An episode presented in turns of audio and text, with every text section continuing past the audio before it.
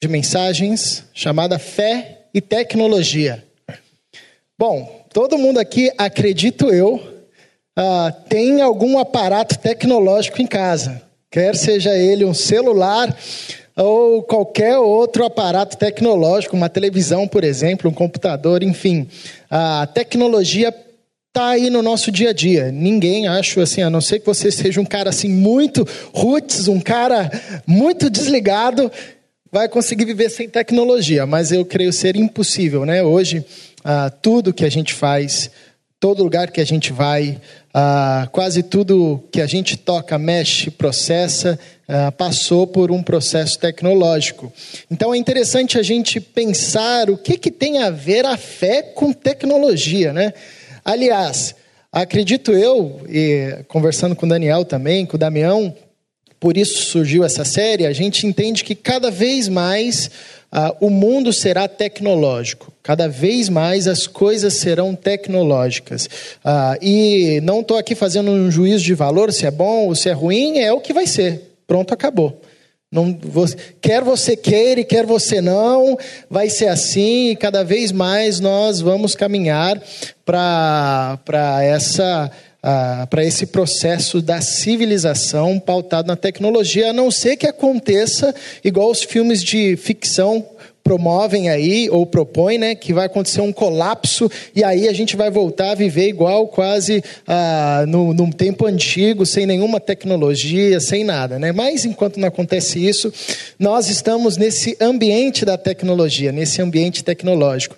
Semana passada o Daniel falou sobre o direito ao erro, e é interessante ele construindo ali o pensamento dele, é, relembrando como nós estamos cercados por máquinas.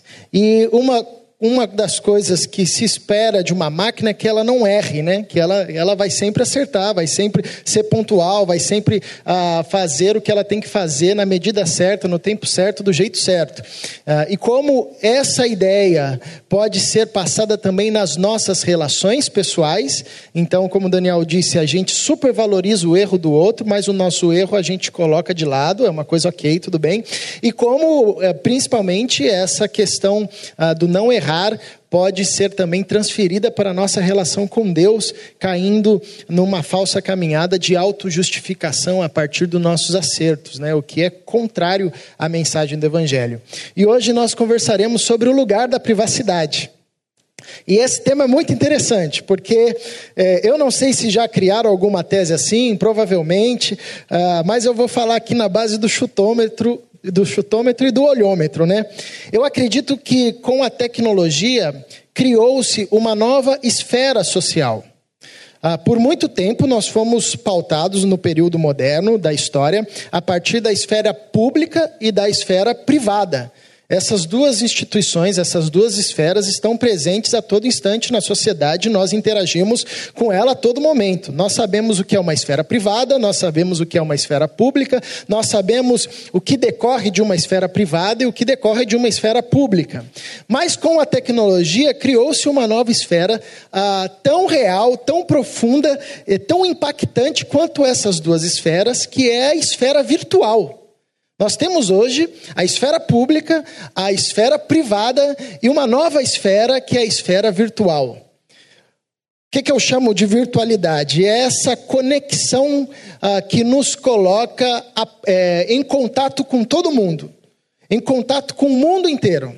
Não importa onde você esteja, ah, a partir de um clique, você sai do seu lugar, mesmo que não seja uma saída geográfica, uma, uma saída física, mas você sai do espaço onde você, onde você está e se conecta em um outro local do mundo. Você entra em uma outra esfera, você entra em um outro ambiente, o que te dá a possibilidade de, estando aqui, conversar ao vivo com alguém que está em São Paulo, alguém que está no Japão, alguém que está do outro lado do planeta. Uh, essa é a realidade virtual. Te dá a capacidade de, estando aqui, ao mesmo tempo que você está aqui assistindo o culto, está pagando uma conta no seu banco. Mas você não está no seu banco, você está aqui fisicamente, geograficamente, mas você está interagindo lá com o seu gerente. Ou no seu trabalho, uh, interagindo com a sua casa. E se você é um cara que gosta muito de tecnologia, sabe que hoje existem aparatos tecnológicos que, por exemplo, você distante, uma viagem com um comando ou um aplicativo no seu celular, você consegue ah, dar comando para que coisas na sua casa liguem, desliguem, sejam, ah, é, sejam acendidas ou, ou, apagadas, enfim, você consegue ah, interagir com outro local físico. Isso é o ambiente virtual.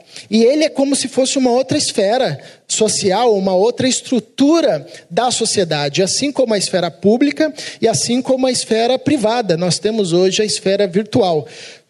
Só que, diferente da esfera pública e da esfera privada, porque a esfera pública a gente sabe onde está, a gente sabe o que é público, a gente sabe o que não é público. A esfera privada, a gente sabe o que é uma, um ambiente privado e o que não é um ambiente privado. Ah, essas duas estruturas têm os seus protocolos, elas são estáticas. É, você não vê, por exemplo, uma praia se movimentando, entrando numa esfera privada. A praia está lá, é um ambiente público e vai ficar lá até, até quando Deus quiser que ela fique lá. E o ambiente privado também, são são estruturas estáticas, não são dinâmicas, elas não se movem, ficam paradas, enfim, tem todo o seu processo burocrático. Diferente dessas duas esferas, a esfera virtual não, a esfera virtual está em todo local. Então você está num ambiente público, mas a partir da esfera virtual você pode ser levado para um ambiente privado. Ou você num ambiente privado, a partir da esfera virtual, da virtualidade, você pode se transferir ah, para um ambiente público. Então isso é uma coisa interessante da, da esfera, dessa esfera, nova esfera, a esfera virtual, é que ela apaga as marcações do que é público e do que é privado. E isso é muito legal, mas muito perigoso também. Porque quando nós entramos, a gente sabe que nós sabemos que uma casa é um espaço privado. Ninguém entra numa casa de alguém que você não conhece, falando, não, vou entrar aqui, vou abrir a geladeira. Não, isso é um espaço privado. Dependendo do país, você pode até morrer. Você pisar na grama do vizinho, né? Porque ali é um espaço privado. Agora, o Facebook do outro, é um espaço privado ou é um espaço público? Aquela zapiada no Instagram do outro, aquela olhada na foto do WhatsApp de alguém que você conheceu agora e que anotou o número. Isso é uma esfera privada ou é uma esfera pública? Quando você coloca, isso tem mais a ver com jovem? Não necessariamente, porque eu acho que todo mundo foi mordido uh, por essa questão das redes sociais, mas quando você tira uma foto de um prato de comida no restaurante onde você está e posta nas redes sociais, isso é público ou é privado? Então é interessante como esse espaço da virtualidade, essa esfera da virtualidade, ela, em certo sentido, apaga as demarcações do que é privado e do que é público.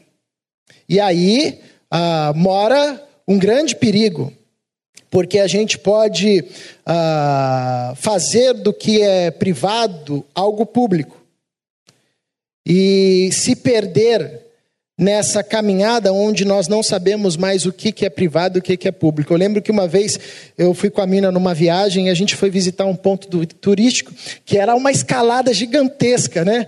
Um complexo, difícil. A gente foi duas horas caminhando e quando a gente chegou lá no topo, eu estava todo cansado e eu só queria olhar a paisagem. A mina falou: Vem cá, vem cá, vamos tirar uma foto rapidinho. Eu falei: Não, amor, vem cá, tira uma foto. Eu falei: Não, eu só. Aí a gente começou a discutir, né? Porque ela queria tirar uma foto para colocar no Instagram, eu só queria olhar aquilo, né? E eu falei, calma, deixa, deixa eu ver isso aqui. Mas é interessante como às vezes a gente quer trazer o espaço público para o ambiente privado. Ah, isso pode revelar, obviamente que não, cada caso é um caso e cada pessoa transita nessas esferas de uma forma, mas isso pode revelar algo ah, como um desejo de exibição, uma vontade de se exibir, uma vontade de, até mesmo, é, uma vontade tão grande de, de se exibir, que a gente ah, comete às vezes a insanidade de colocar algo que é privado, algo que deveria ser guardado e colocar isso de forma exposta. Isso pode também ser explicado a partir de outras perspectivas, carência, ou apenas uma vontade de fazer um registro, ou apenas uma vontade ah, de compartilhar um momento legal com as pessoas, enfim. Aqui, sem fazer juízo de valores da motivação, mas apenas destacando como nós caminhamos cada vez mais para uma realidade onde as marcações do que é privado, do que é público, elas estão ah, sendo apagadas. É, é tipo uh, o que nos é apresentado como o reality show é, de todo mundo numa casa e a gente tem acesso 24 horas a essa casa e a gente pode ver o que, que esse pessoal está fazendo. Eles estão ali no espaço privado, que para nós agora é um espaço público. Ou aquele ah, ator ou aquele aquela pessoa, artista que a gente acompanha e sabe tudo da vida do cara, como se realmente ah, esse cara fosse próximo nosso. A gente sabe das coisas mais íntimas dessa pessoa, ah, porque isso é colocado diante do público, mesmo sendo uma questão privada. Então, cada vez mais, ah, essa, essa demarcação do que é privado e do que é público vai sendo apagada. E o perigo é da gente já viver, transitar nesse ambiente sem conseguir pensar, sem conseguir, ah, principalmente, olhar para as nossas intenções e tentar enxergar o que que movimenta o nosso desejo de expor aquilo que não deveria ser exposto. Agora, isso é muito antigo do ser humano. Isso não é uma coisa é, ou uma tendência, um sentimento, uma sensação, uma busca da nossa geração. Por exemplo, esse desejo de se exibir é muito antigo. E essa confusão entre a esfera pública e a esfera privada também é muito antigo. Jesus vai falar sobre isso já uh, séculos, séculos, séculos antes de se inventar a internet. Convido você ao texto de Mateus, capítulo 6. O Daniel, semana passada, leu Mateus, capítulo 5, finalzinho, e nós vamos para Mateus, capítulo 6, verso 5.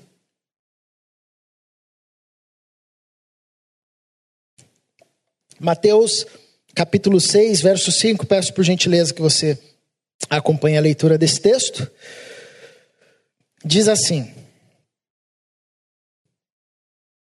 E quando orardes, não sereis como os hipócritas, porque gostam de orar em pé nas sinagogas e nos cantos das praças, para serem vistos dos homens. Em verdade vos digo que eles já receberam a recompensa. Tu, porém, quando orares, entra no teu quarto e fechada a porta, orarás a teu pai que está em secreto, e teu pai que vem em secreto te recompensará. Oremos. Paizinho, continue a nos falar. Obrigado por esse encontro e que a tua palavra nos inspire, nos ensine, nos conduza a vivermos nesse período histórico que vivemos, nas condições que vivemos, nos dê sabedoria e nos seja instrumento prático para vivermos da melhor maneira possível e conduzirmos essa dádiva, esse presente que é a vida, da forma mais sábia possível.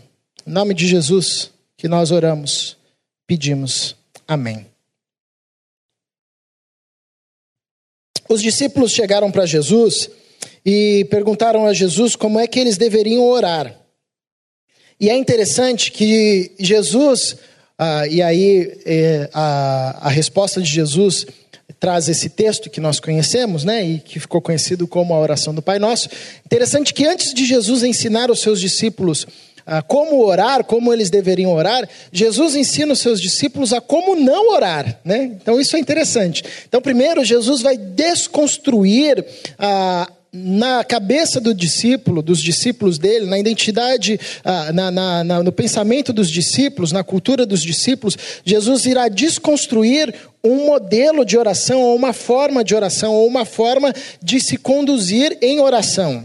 E aí Jesus vai dizer: olha, quando vocês forem orar, não façam como ah, os religiosos, não façam como os hipócritas. Né? E aqui Jesus está falando especificamente ah, dos religiosos de sua época, dos fariseus, que tinham o costume de orar eram conhecidos por sua piedade, por sua devoção, por suas práticas diárias ah, e bem disciplinadas ah, de piedade, e uma dessas práticas era a oração. E Jesus está trazendo à luz esse exemplo e dizendo: tá vendo como esses caras oram? Esses caras, eles, eles perseveram na prática da oração, mas só que o desejo deles ah, não dialoga com a oração que eles fazem. O desejo que eles possuem, na verdade, acaba se utilizando da fé, se utilizando do aparato religioso para que eles se auto-promovam. Eles querem, na verdade, ficar se promovendo na frente dos homens. Jesus não está ensinando os seus discípulos a não orar em público, não é essa a crítica de Jesus. Jesus está dizendo: não use a, a oração ou qualquer elemento a, da piedade como um instrumento para se promover. E é interessante que nesse texto, Mateus capítulo 6, uh, ah, três ações de piedades comuns aos judeus são resgatadas aqui: o dar esmolas orar e o jejuar era aí o tripé da piedade judaica. Então, o homem, todo homem justo, todo homem reto era conhecido por isso. Então, Jesus vai dizer: quando vocês forem dar esmolas, não deem esmolas tocando sinos, como fazem os religiosos, para que eles sejam vistos. Pelo contrário, o que a sua mão esquerda fizer, que a direita não saiba. O que a direita fizer, que a esquerda não saiba. Quando vocês forem orar, não se promovam através da oração. E quando vocês forem jejuar, não fiquem com a cara de quem acabou de jejuar para que as pessoas olhem e falem, nossa, que homem piedoso, né? Mas lava o rosto, não precisa ficar com essa teatralidade. É interessante que Jesus usa essa palavra hipócrita, e o hipócrita é o ator, é o artista, é aquele que vive ah, num teatro, num constante teatro. Então Jesus está dizendo que esses homens, eles viviam em um constante teatro. E o desejo de exibir-se era tão grande que maculava algo tão belo que era piedade. Então eles exerciam ações piedosas, eles davam esmolas, eles oravam e jejuavam, e esses caras faziam isso mesmo. Eles faziam com muita disciplina, eles faziam ah, levando isso muito a sério, mas eles faziam com uma motivação equivocada: o desejo de exibir-se, o desejo de vangloriar-se, o desejo de se autopromover a partir dessas ações, acabava maculando toda essa ação, acabava maculando todo esse trabalho, acabava maculando todo esse esforço.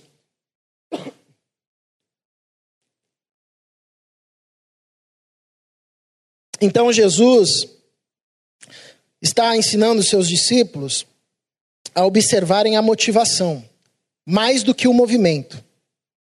Isso é interessante. Interessante esse texto trazendo à luz dessa introdução aqui do ambiente virtual.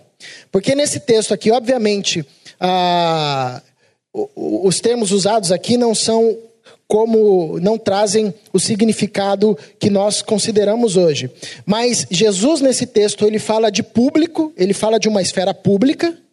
Então são os fariseus que oram ao ar livre para a multidão olhar, enfim, isso é esfera pública. Mas o texto também fala de uma esfera privada, que é entra no teu quarto. Fecha a tua porta. Olha que interessante, que moderno essa fala de Jesus, que contemporânea essa fala de Jesus, porque trabalha essas duas relações ah, e a questão, o problema não são esses dois ambientes, o ambiente público ou o ambiente privado, mas a intenção, a intencionalidade do homem diante desses ambientes. Então Jesus diz aos seus discípulos ah, que mais importante que o local é necessário antes, e mais importante que a prática e o movimento de piedade, é necessário antes que se olhe o coração. É necessário antes uh, que se busque compreender a intenção, o porquê da exposição, o porquê dessa exposição ao público, o que está por detrás do desejo de mostrar aquilo que poderia ser feito no privado.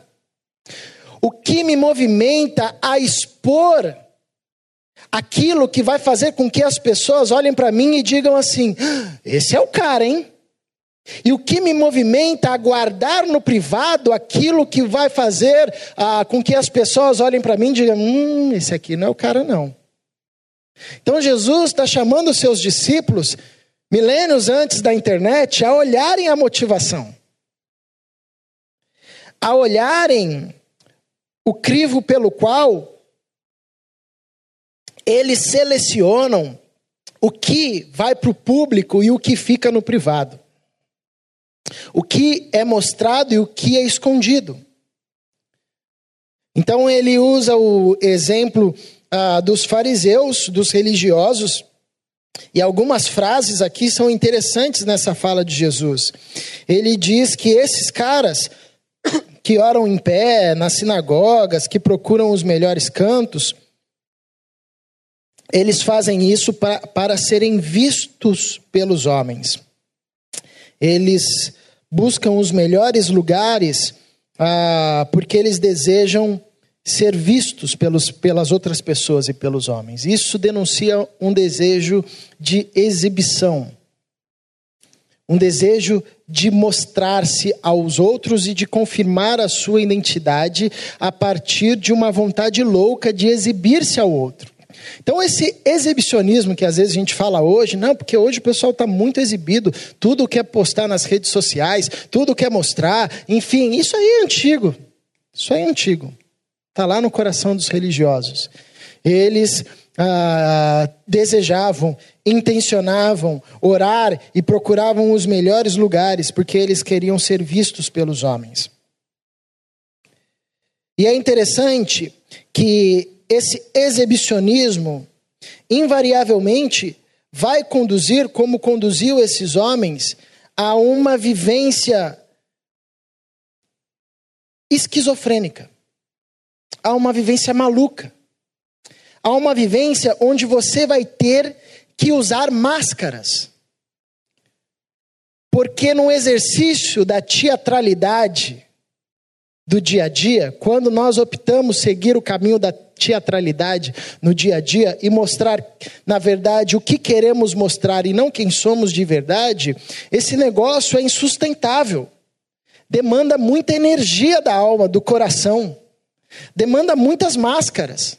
É a história do sujeito ah, que, para se, se, esconder quem ele de fato é ah, para sua esposa, ele vai usando máscara, vai usando máscara, vai usando máscaras, mentiras, mentiras, mentiras, mentiras, mentiras, até que chega um momento onde não tem como mentir mais, ou onde ele já mentiu tanto que ele agora não sabe nem mais o que é real, já caiu na própria mentira dele.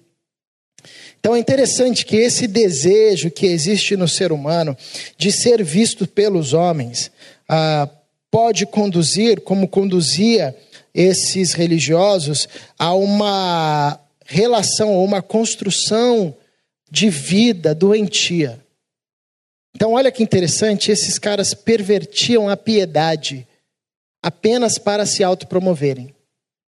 Esses caras pervertiam a oração esses caras faziam uso da religião e da sua posição como homens religiosos apenas pelo prazer de, de se exibir e de mostrar uma mensagem ah, de quem eles intencionavam ah, se parecer às outras pessoas.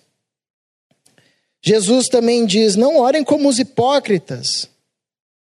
Jesus chama esses caras de atores. Ator é alguém que vive uma vida dupla. E está aqui como essa questão da exibição, e quando nós não sondamos e não percebemos as nossas motivações, quer nas redes sociais, quer nas construções, ah, na, na construção dos relacionamentos uh, interpessoais, quando nós não observamos e não sondamos o nosso coração e as nossas motivações, nós podemos agir como atores. E o ator é aquele que vive uma vida dupla. Ele é um no palco, ele é outro ah, no seu dia a dia. Então você não consegue, às vezes, distinguir se ele está interpretando ou se ele está falando a verdade. Não orem como os hipócritas, não orem como os atores. Isso é interessante porque há atores na vida e há atores na religião. A gente pode atuar ah, os sociólogos, alguns sociólogos dizem que, na verdade, a, a sociedade só consegue se desenvolver porque nós exercemos um certo tipo de atuação. Nós nos apoiamos em algumas máscaras: a máscara do pai, a máscara do marido, a máscara do filho, enfim. Ah, mas é interessante porque também na relação com Deus nós podemos viver uma vida dupla. E uma vida dupla muito doentia, a tal ponto da gente deturpar as ações de graça ou as expressões de graça de Deus sobre a nossa vida é, fazendo isso é, com um mau uso ou ah, fazendo isso para que a gente se promova. Como o apóstolo Paulo condenava aqueles que, que usavam a liberdade cristã como libertinagem, fazer um mau uso da liberdade. Então Jesus condena esses caras dizendo: olha, não vivam como os atores. Quando vocês forem orar, não orem como os atores. E Jesus traz outra fala interessante, porque eles receberam a sua recompensa. Isso revela que quando esses homens iam orar, eles não, ou iam dar esmolas, ou iam exercer uma ação de piedade, eles não estavam fazendo isso para Deus. Na verdade, eles estavam fazendo isso para um Deus, mas não para o Deus. O Deus desses homens era o próprio ventre deles. Igual na, na passagem que Jesus vai contar a história do publicano e do fariseu que subiram para orar e o fariseu orava de si para si mesmo. Muito interessante essa expressão. Então, o sujeito tomado pelo exibicionismo, pela necessidade de exibir-se, pela necessidade de mostrar quem ele não é, pela necessidade de construir a sua identidade a partir do reconhecimento alheio, de, de expor até mesmo aquilo que é privado no ambiente público. Esse sujeito ele corre sério risco de ter como divindade, como ídolo, o seu próprio ego. E é o que Jesus diz aos seus discípulos: não orem como esses homens, porque eles oram para si mesmo, e a prova disso é que eles nem precisam esperar uma recompensa de Deus, eles já re receberam a recompensa quando alguém passou por eles e disse: Esse cara é piedoso. O cara já sai dali e fala: Bom, consegui, conquistei, era isso que eu queria, vamos seguir. E quais são as lições de Jesus? Interessante que Jesus, ele diz o que não é para fazer e ele usa a construção do que não é para fazer no ambiente público, e quando ele vai falar, agora quando vocês forem orar, ele vai para o ambiente privado. Interessante isso. Não que o público seja errado e o privado seja certo, né? Mas é interessante esse movimento. Jesus diz aos seus discípulos: entra no seu quarto, tranque a porta esse é o movimento oposto do público. O público vai para o local de maior visualização. O que entra no quarto e fecha a porta não quer nenhum olhar. É Jesus dizendo aos seus discípulos: se preocupem mais com o ser do que com o mostrar, do que com a falsa identidade ou a falsa construção, se preocupem mais e vivam a, a leveza do ser do que o peso do aparecer. Viver para aparecer é muito pesado. Viver para satisfazer expectativas alheias é muito pesado. É muito pesado mesmo. E a todo tempo a gente tem que lidar com isso, porque a gente cresce ah, desde pequenininho aprendendo a lidar com expectativas do papai e da mamãe. Aí depois expectativa do irmão, depois expectativas dos amigos, depois expectativa da escola, depois expectativa do chefe, depois expectativa do marido, depois expectativa do filho. É sempre assim. Isso pesa, isso cansa. Jesus, ele nos convida para a leveza do ser. Entra no seu quarto. Entra no seu quarto. Esquece essa questão de parecer. Não é que Jesus está dizendo que só vale orar no quarto, não é isso.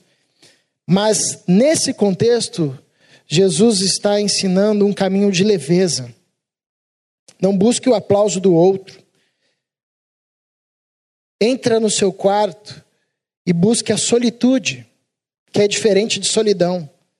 Solidão é estar sozinho, solitude é num espaço, mesmo com muita gente, a olhar para si e contemplar o belo, contemplar a Deus. Jesus, quando ensina os seus discípulos a irem para o quarto e trancar a porta, ele diz, ele ensina os seus discípulos a construírem, ou convida os seus discípulos a construírem uma relação autêntica. É interessante que essa palavra usada aqui, para o teu quarto, vá para o teu quarto, ou quarto, a ideia aqui ah, dessa palavra, por detrás da palavra, é o quarto onde a gente guarda tranqueiras. Né? É aquele espaço da casa, é aquele cômodo da casa onde a gente vai entulhando as coisas assim, vai entulhando as coisas, e aí quando vem um, um hóspede, a gente leva para tudo quanto é lugar, menos para aquele lugar. Né? Então é o quartinho sujo, é o quartinho é, do, do material, o quartinho da dispensa. Jesus diz: vai para esse quartinho, leva Deus para esse lugar onde você não quer que ninguém mais entre. Isso é um convite para um relacionamento profundo. Porque no ambiente da publicidade, a gente só mostra aquilo que nós queremos mostrar. Mas o convite de Jesus é: vá para um relacionamento autêntico e profundo, onde você pode levar Deus para o local onde você não levaria mais ninguém. Abra sua alma diante de Deus. Ele já sabe de tudo. Então não adianta esconder. Abra sua alma. Não viva com máscaras diante de Deus. Quem ora com máscaras diante de Deus são os religiosos, porque eles oram nos lugares públicos. E ai deles, se nos lugares públicos eles orarem ah, sem a máscara, sem o protocolo. As pessoas vão descobrir quem, quem eles são. Mas no quarto, na intimidade, na relação autêntica, ah, nós somos convidados a levarmos a Deus para o local onde nós não levaríamos mais ninguém.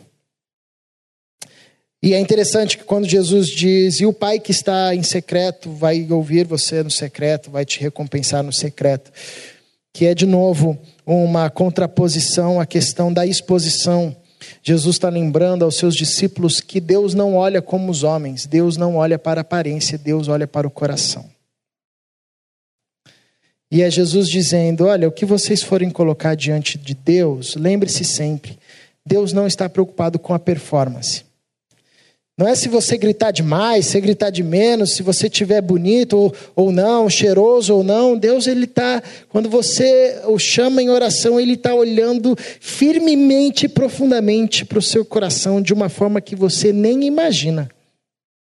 Como o salmista diz, ainda a palavra nem me chegou à boca, e tu já a conheces, Senhor.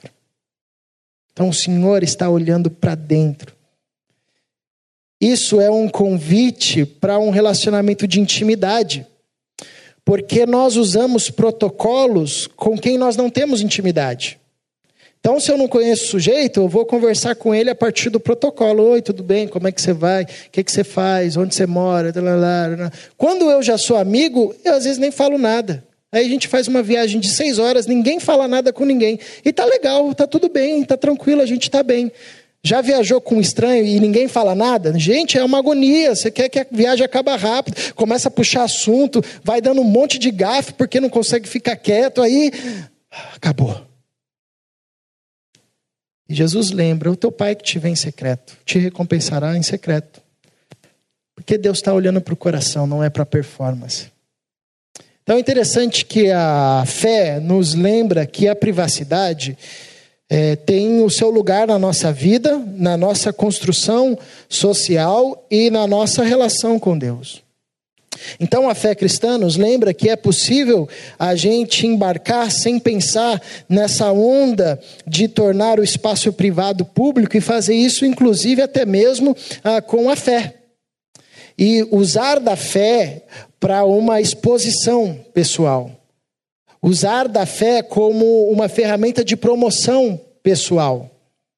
E é interessante que isso independe do local também, porque a gente pode ir para o quarto, fechar a porta e continuar com a mentalidade do sujeito que está no local público, que ora de si para si. Então não tem a ver com ah, o local necessariamente, tem a ver com uma conversão do coração, tem a ver com uma transformação do coração. E é interessante que essa esfera virtual, muitas vezes, ela pode denunciar o quão tomado por um desejo de exibição, ou por uma carência, ou por um qualquer outro desvio o nosso coração está. Então é interessante olharmos para essa realidade, para essa esfera virtual, da virtualidade, né? Que, que vai dissolvendo as separações entre privado uh, e público, e relembrarmos do conselho de Jesus. da preciosidade do espaço privado, porque é no espaço privado que a gente constrói uma relação leve, sem máscaras, porque é no espaço privado que a gente tem a oportunidade de levar a alguém para um local para um local onde nós não levaríamos mais, mais ninguém, porque é no espaço privado que nós podemos nos mostrar sem máscaras, porque é no espaço privado que nós ah, conversamos de forma profunda, olhando o coração e não a performance, não a aparência. Então a fé, ela, o Senhor Jesus deseja promover em nós uma transformação de mente, para que haja no nosso coração, na nossa, uh, na nossa forma de viver a piedade, uma preocupação com ser e não uma preocupação com o aparecer. Uma preocupação com ser e não uma preocupação com o fazer. É Jesus dizendo: não orem como os hipócritas eles fazem da piedade um instrumento de morte. Então é possível você ser piedoso e estar matando a si mesmo. Jesus disse, diz: sondem o seu coração, o coração de vocês, observem as suas intenções. E aquilo que vier de um desejo que não seja o desejo ah, de uma intimidade real com Cristo, com o Senhor, uma intimidade de glorificar a Deus, é, o que passar disso e vir a ser um desejo de se autopromover, deixa isso e peça para que o Senhor converta o seu coração disso. Vamos orar? Convido você, se puder, por gentileza, que fique em pé para orar, nos encerrando esse momento. Pedindo a Deus para que essa fala, os cânticos entoados aqui essa noite, as orações feitas, aquilo que foi dito a você, aquilo que Deus falou ao seu coração, que isso frutifique ao longo da nossa semana, nos dando sabedoria para vivermos nesse contexto de fé, de tecnologia, mais parecidos com Jesus Cristo. Paizinho, o Senhor conhece o nosso coração. O Senhor conhece as nossas motivações. O Senhor conhece as nossas carências, os nossos medos, as nossas angústias, as nossas preocupações. Nós vivemos em um período onde muitas dessas questões são potencializadas e até mesmo louvadas, exaltadas. E às vezes nós tomamos tanta forma desse século que quando menos percebemos, estamos vivendo como atores, mostrando aquilo que não somos de fato, sustentando uma vida que não é a nossa vida de fato, mais preocupados com as nossas performances do que com o nosso coração, mais preocupado com aparecer do que o ser. E assim nós vamos destruindo-nos a nós mesmos, destruindo os nossos relacionamentos, destruindo até mesmo ou desvirtuando até mesmo aquilo que é piedoso. Livra-nos, Senhor. Converta o nosso coração. Dá-nos sabedoria para percebermos o quão precioso é entrarmos no nosso quarto o quão precioso é cultivarmos, mesmo no ambiente público, uma relação íntima com o Senhor, uma relação real com o Senhor, uma relação profunda, onde o convidamos a entrar naquele quarto que não chamaríamos a mais ninguém, onde buscamos viver a partir do ser deixando a tentação de nos apoiarmos em máscaras que darão uma imagem que não corresponde, corresponde à verdade. Livra-nos dessa vida de ator, quer seja na construção da fé com o Senhor, quer seja na comunidade de fé, quer seja na nossa família, até mesmo com a gente mesmo. Conduza-nos para uma caminhada de maturidade, para uma caminhada onde a gente descobre a cada dia a preciosidade daquele lugar onde nós não nos preocupamos ou não nos motivamos a partir dos olhares externos, das falas externas, das intenções, dos desejos externos, mas nós nos preocupamos única e exclusivamente em sermos o que somos diante de Ti. Para o Senhor, para que o Senhor faça de nós aquilo que o Senhor deseja fazer para que o Senhor nos torne aquilo que o Senhor deseja nos tornar. Para a tua glória, nos dê uma boa semana, conduza-nos em paz aos nossos lares, às nossas famílias, em Cristo Jesus. Amém. Uma boa noite a todos, meus irmãos, uma boa semana a todos.